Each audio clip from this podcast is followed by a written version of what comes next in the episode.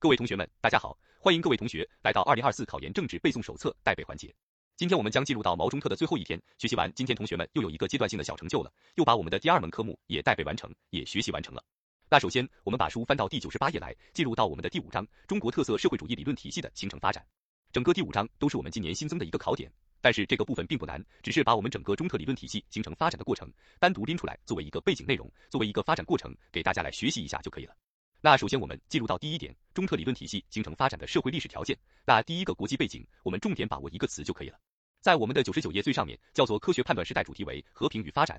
这里面我们要与毛泽东思想进行辨析。我们旁边标注一下毛泽东思想的时代主题为战争与革命，所以要区别一下中特理论体系是和平与发展，都是时代主题，我们辨析清楚就可以了。那其中第二点、第三点，我们简单把握。我们来看一下第三点的最后一段，叫做中特理论体系，是中国共产党人对国际形势深刻变化和世界发展新趋势的深刻把握中，在对建设社会主义正反两面经验的认真总结和对我国发展历史方位的科学判断中，在对中国特色社会主义建设实践经验的科学总结中，所以我们会发现，我们在对于世界层面的问题进行深刻把握，对于我国的经验以及方位问题进行科学判断，对中特建设实践经验问题进行总结，三个内容简单了解。下面我们进入到第二点，中特理论体系形成发展的过程。那其中来看一下点拨部分，邓小平理论是中特理论体系的画起来开篇之作，因此邓小平理论的形成过程，也就是中特理论体系的形成过程。所以，我们来看第一点，形成过程指的是邓小平理论的形成过程。那其中以下几点内容，给大家先标注一下关键词。那其中括号一，我们标注一下，指的是主题形成。括号一，主题形成，具体内容对应一下，指的是在一九八二年党的十二大上，邓小平理论的主题形成了中国特色社会主义，成为我们党全部理论和实践创新的主题。所以，这个主题指的是中国特色社会主义。同时，这一重大命题的提出具有里程碑意义，具有开创性贡献。那给大家回顾一个知识点，之前我们也讲过一个命题，叫做马克思主义中国化的命题。这个命题哪个会议里面提出的？在六届六中全会里面，所以标注一下六届六中马中化。而中国特色社会主义的命题是在十二大提出的。括号二我们简单了解即可。那其中括号三我们标注一下，指的是轮廓形成。括号三轮廓形成指的是在一九八七年十三大上邓小平理论的轮廓形成。那括号四，我们标注关键词，指的是走向成熟，发展过程是走向成熟，重点指的是在一九九二年邓小平南方谈话是邓小平理论的集大成之作，谈话推动改革开放和社会主义现代化建设进入到新阶段，所以意味着邓小平理论也逐步走向成熟。最后一点括号五，我们标注一下，指的是概念形成。括号五，概念形成指的是在一九九七年召开的党的十五大正式提出了邓小平理论这一概念，所以我们通过主题形成、轮廓形成、走向成熟、概念形成，体现出了中特理论体系的形成过程。那第二点，发展过程主要指的是三个代表重要思想：科学发展观和我们的新思想。这几个部分我们简单把握即可。下面我们进入到第六章邓小平理论，其中第一点指的是邓小平理论的首要的基本的理论问题，画起来指的是什么是社会主义，怎么建设社会主义。那同学们都知道，在社会主义初步探索当中，后期发生了一些错误，所以我们邓小平在十一届三中全会也说得很清楚了，叫做我们之前对社会主义的理解不是完全清醒的。那既然不是完全清醒的，那首先我们是不是得先搞清楚到底什么是社会主义，怎么建设社会主义，才能更好的发展中国？那我们来看一下到底什么是社会主义呢？我们来看第一点，社会主义的本质是解放生产力，发展生产力，消灭剥削，消除两极分化，最终达到共同富裕。所以同学们可以思考一个问题了，之前我们错在哪里了？之前我们是不是只认为说社会主义就是公有制而已？但是你看社会主义就只有公有制吗？不对，不光有公有制，还应该是共同富裕的。而且同时，我们再梦回马原一下。我们发现公有制这个生产关系在被谁所决定着？我们讲的很清楚了，应该是生产力决定生产关系。所以，如果我们想要进入到社会主义社会的公有制的话，首先我们该干嘛呢？我们应该先解放生产力，发展生产力，因为生产关系在被生产力所决定着。那我们简单理解思考之后，我们来看一下意义部分就比较清晰了。看第二点意义，第一个突出强调解放和发展生产力在社会主义社会发展中的重要地位，纠正了过去关于发展生产力的一些错误观念。第二个突出的强调了消灭剥削，消除两极分化，最终达到共同富裕。画起来，从生产关系和发展目标角度认识和把握社会主义本质。那我们标注一下，生产关系主要对应的是消灭剥削、消除两极化。再说如何变革生产关系，那最终发展目标肯定是最终达到共同富裕。那同时再看一下书，说实质上体现了社会主义发展的价值目标，体现出了发展手段和发展目的的统一。发展手段怎么实现消灭剥削、消除两极分化？发展目的最终为了实现共同富裕。所以通过这样的认知，我们也把对社会主义的认识提高到了新的科学水平。好了，这是第一个部分关于邓小平理论的首要的基本的理论问题，关于什么是社会主义，怎么建设社会主义的内容。下面我们看第二点，很简单了，邓小平理论的精髓就八个大字：解放思想，实事求是。那这里面也给大家简单辨析一下，我们标注一下关于毛泽东思想的精髓是实事求是，毛泽东思想的精髓是实事求是，区别一下即可。下面我们进入到第三点，邓小平理论的主要内容。那第一大内容主要指的是：一、社会主义初级阶段理论和党的基本路线。我们先进入到第一个理论（括号一）社会主义初级阶段理论。圈一，在党的十三大召开前夕，邓小平第一次把社会主义初级阶段作为事关全局的基本国情加以把握。标注一下，基本国情是社会主义初级阶段，明确了这一基本国情是制定路线、方针、政策的出发点和根本依据。我们标注一下根本依据。那之前给大家讲过，我们当说到这个国家未来该如何发展的根本依据或者基本依据或者总依据，都应该找国情的问题。那我们继续在党的十三大系统的论述了社会主义初级阶段理论。圈二，社会主义初级阶段是特指我国在生产力落后、商品经济不发达条件下建设社会主义必然要经历的特定阶段。我们标注一下特指，也就意味着这个阶段并不是泛指，并不是泛指任何国家进入社会主义都要经历的起始阶段，只是由于我国的生产力是远远落后于发达国家的，所以我们需要进入到这个阶段。我们继续来看一下一百零一页的第一行。那在这样的特殊情况下，这又决定了我国必须要经历一个很长的初级阶段，去实现别的许多国家在资本主义条件下实现的工业化、生产的商品化、社会化和现代化，所以它是具有过程性特征的。继续圈三，社会主义初级阶段的断论包含两层含义。那第一层含义我们标注一下，这个是社会性质的含义。第一，我国已经进入社会主义社会，必须坚持而不能离开社会主义社会，所以你看是不是体现出了我们的社会性质就是社会主义社会了？再进行定性分析。那第二个指的是在发展程度层面的分析，主要指的是我国的社会主义社会还处于不发达的阶段，必须正视而不能超越初级阶段。所以看它是不是在定量分析，通过社会性质确定社会主义社会，通过发展程度确定在初级阶段确定了到底什么是社会主义初级阶段。圈四，我们来对应一下关键词：社会主义初级阶段理论，基于对中国国情的准确把握，揭示了当代中国的历史方位，是对马克思主义关于社会主义发展阶段理论的重大发现和重大突破，也是我们对社会主义建设的长期性、复杂性、艰巨性有了更加清醒的认识，为建设中国特色社会主义提供了总依据。标注一下总依据指的什么？是不是仍然是社会主义初级阶段理论？仍然是国情的问题？好，这是第一个主要内容。下面我们看到第二点（括号二）党在社会主义初级阶段的基本路线问题。我们标注一下，简明概括为一个中心，两个基本点。一个中心指的是括号二的第二行，以经济建设为中心；两个基本点指的是坚持四项基本原则和坚持改革开放。那继续我们来看圈一，奋斗目标指的是建设富强、民主、文明的社会主义现代化国家。分别对应下，经济建设要富强，政治建设要民主，文化建设要文明。那其中这个内容在不断的发展变化，我们可以直接先来把书翻到第一百零二页，看到第一行圈六这个部分。党的基本路线是在不断完善的。党的十七大把和谐写入其中，党的十九大不仅将美丽纳入其中，并且把现代化国家提升为了现代化强国。所以大家总结一下，在党的十九大，我们是这样表述的：我们要建设成为一个富强、民主、文明、和谐、美丽的社会主义现代化强国。富强、民主、文明、和谐、美丽的社会主义现代化强国。我们继续来看圈二，实现奋斗目标的基本途径，指的是一个中心和两个基本点。他回答了第一个，回答了社会主义的根本任务问题。我们标注一下，指的是以经济建设为中心，回答了社会主义的根本任务问题。你看什么是我们社会主义的根本任务？是发展生产力吗？只有通过经济建设，才能更好的发展生产力，这是第一点。第二个，回答了解放和发展生产力的政治保证问题。我们标注一下，指的是坚持四项基本原则，回答了解放和发展生产力的政治保证问题。那第三个，社会主义的发展动力和外部条件问题，那也是通过坚持改革开放，标注一下，通过坚持改革开放，回答了社会主义的发展动力和外部条件问题。所以看通过一个中心，两个基本点，分别对应出了三个问题的回答。那我们直接看到点拨部分进行深入理解，叫做以经济建设为中心，是党在改革开放和社会主义现代化建设新时期实现的最根本的拨乱反正。你看之前为什么出错了？只强调生产关系吗？现在就到根上，应该发展生产力。刚才我们说了，什么能够回答怎么去发展生产力的问题？是通过以经济建设为中心，回答了社会主义的根本任务，回答了社会主义发展生产力的问题。那继续能否坚持以经济建设为中心？标注两个关系到，是关系到我国社会主义现代化的成败，关系到社会主义的前途和命运的大问题。这是第一点。那第二个四项基本原则，我们标注一下。四项基本原则是立国之本，是我们党和国家生存和发展的政治基石。给大家了解一下什么是四项基本原则，简单了解，不需要去记，听听就可以了。四项基本原则指的是坚持社会主义道路，坚持人民民主专政，坚持中国共产党领导，坚持马克思列宁主义、毛泽东思想。你会发现了这四项基本原则是不是都在体现政治立场的问题，对不对？所以看四项基本原则，它是什么？它是立国之本，它是政治基石，它是政治保证问题。那最后一点，如何能让我们的社会主义社会发展的更加具有动力呢？那就是改革开放了。所以第四行最后，改革开放是强国之路，是我们党和国家发展进步的活力源泉。那既然一个中心、两个基本点如此重要的地位，所以怎么办呢？我们看倒数第三行，我们要把一个中心、两个基本点统一于中国特色社会主义的伟大实践，贯穿于社会主义现代化建设的整个过程。那继续回归到我们的正文当中，看到点播上面的倒数第三行，圈三这个部分，实现奋斗目标的领导力量和依靠力量，指的就是第一句话了：领导和团结全国各族人民。谁领导呢？领导力量是党的领导。依靠谁呢？依靠全国各族人民。那圈四，实现奋斗目标的根本立足点是自力更生、艰苦创业。简单了解一下，继续圈五，党的基本路线是党和国家的生命线，人民的幸福线。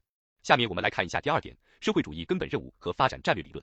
这个部分我们简单了解即可，重点来看几个关键词就可以了。那其中括号一，社会主义的根本任务指的是发展生产力。那其中圈一的第二行来标注一下，这是党对我国社会主义建设经验教训和社会主要矛盾进行科学分析得出的最重要结论。圈二发展是硬道理，中国解决所有问题的关键是画起来要靠自己发展。括号二分三步走，基本实现现代化的发展战略。其中第一步、第二步简单了解，我们来看第三步。第三步指的是到二十一世纪中叶，人均国民生产总值达到中等发达国家水平，人们生活比较富裕，基本实现现代化。我们标注一下，在邓小平那个时期提出的这个发展战略理论，认为是二十一世纪中叶才能基本实现现代化，但是发现现在发生改变了，对吧？比如说我们的十九大报告、二十大报告都提出了，我们中国在二零三五年就可以基本实现现代化了，所以这个小点我们可以标注一个区别。我们现在的表述是二零三五年能够基本实现现代化。下面继续来看一下第三点，指的是社会主义改革开放理论，其中括号一，我们重点看一下黑体字部分，看到这些关键词能够对应出来，它是改革开放理论的表述就可以了。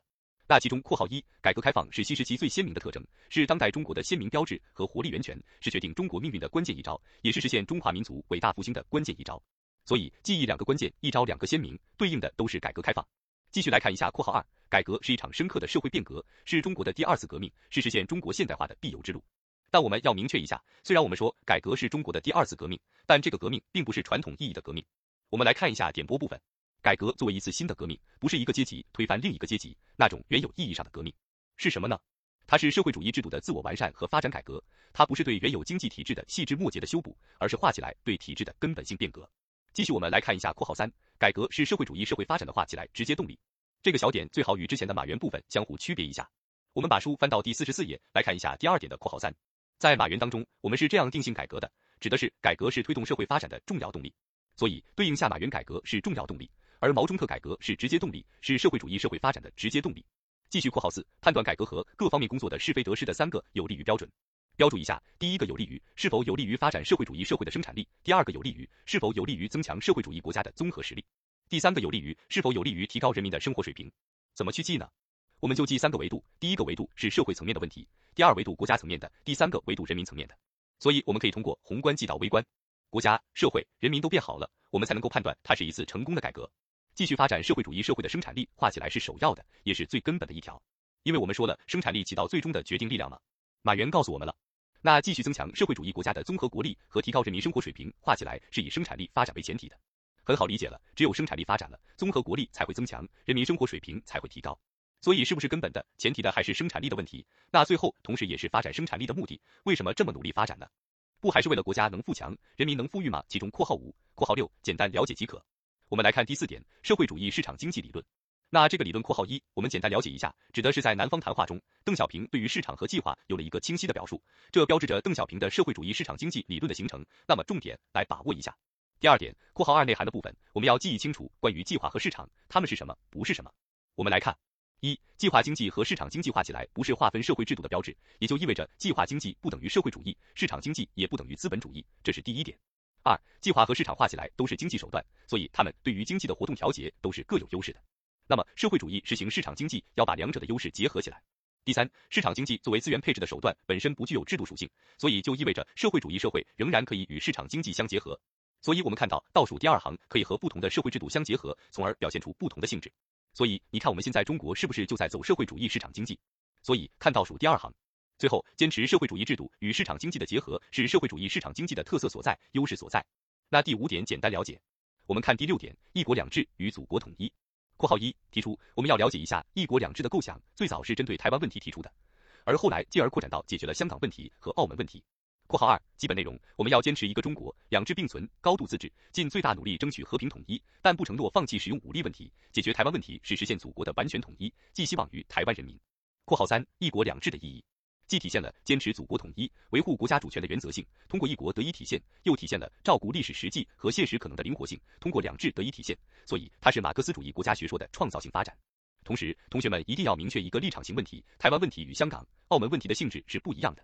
我们来看一下点播部分：台湾问题与香港问题、澳门问题性质不同。香港、澳门问题是历史上侵略的遗留问题，而是国内战争的遗留问题，这属于中国的内政，绝不允许外国干涉。台湾必须也必然会回归到祖国的怀抱。但同学们，我们不要急于一时，这是一个任重而道远的过程。下面我们看到第七点，中国特色社会主义外交和国际战略，其中这个部分我们简单把握。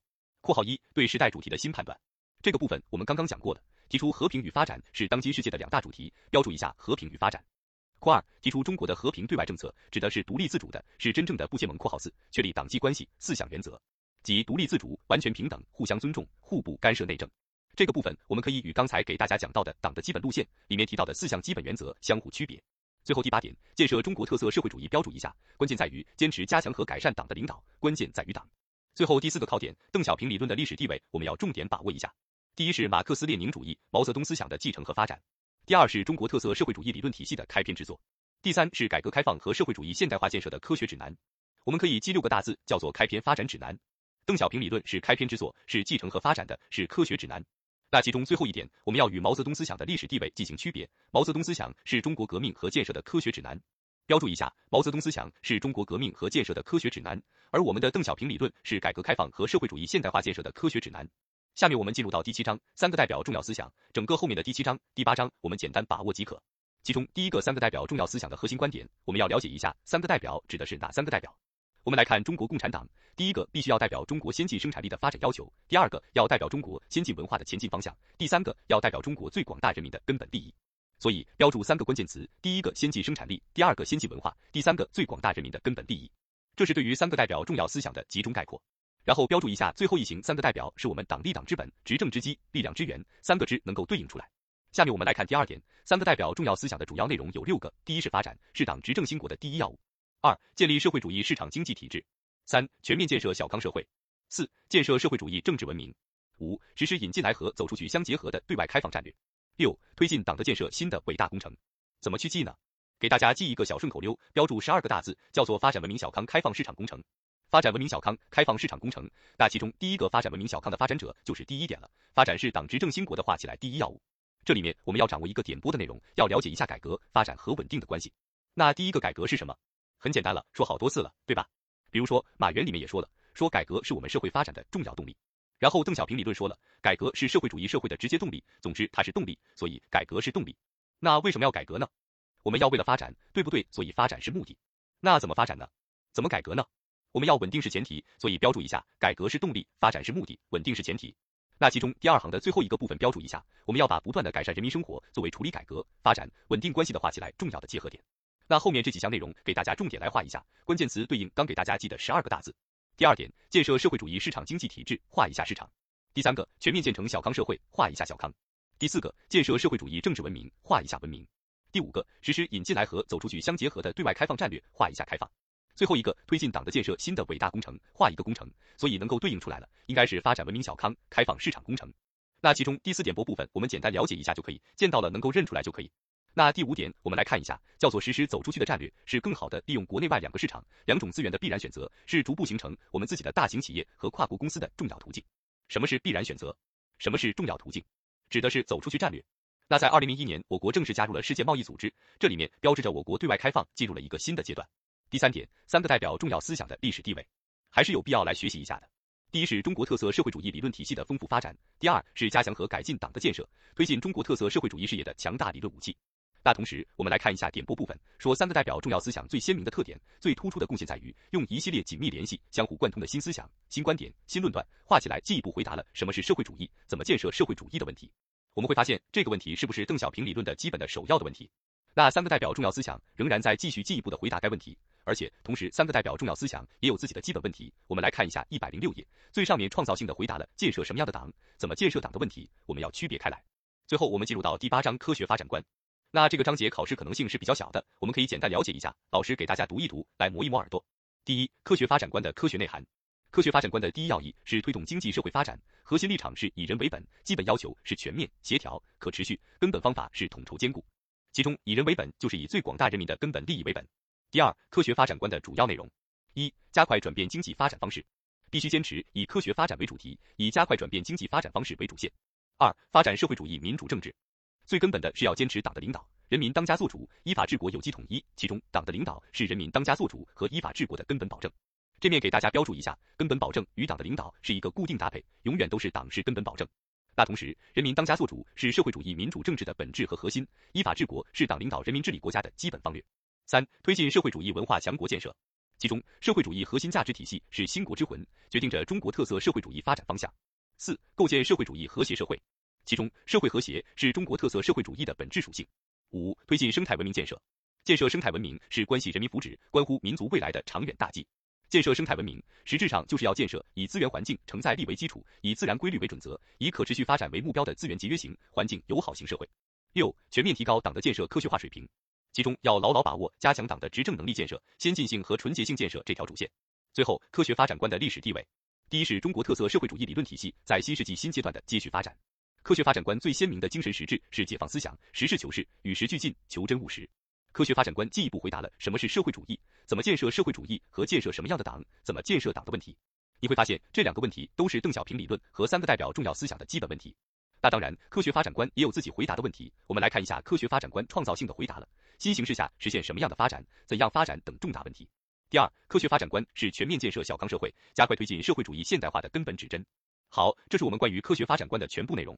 最后有一个表格是关于邓小平理论三个代表重要思想和科学发展观的区别对应，同学们可以再回顾一下相应的知识点就可以了。好了，各位同学们，这是我们今天的全部内容，也是我们毛中特的全部内容。恭喜各位小伙伴们，我们完成了第二个阶段性成就了，已经学完了马克思主义原理和毛中特两大门学科。那后期呢？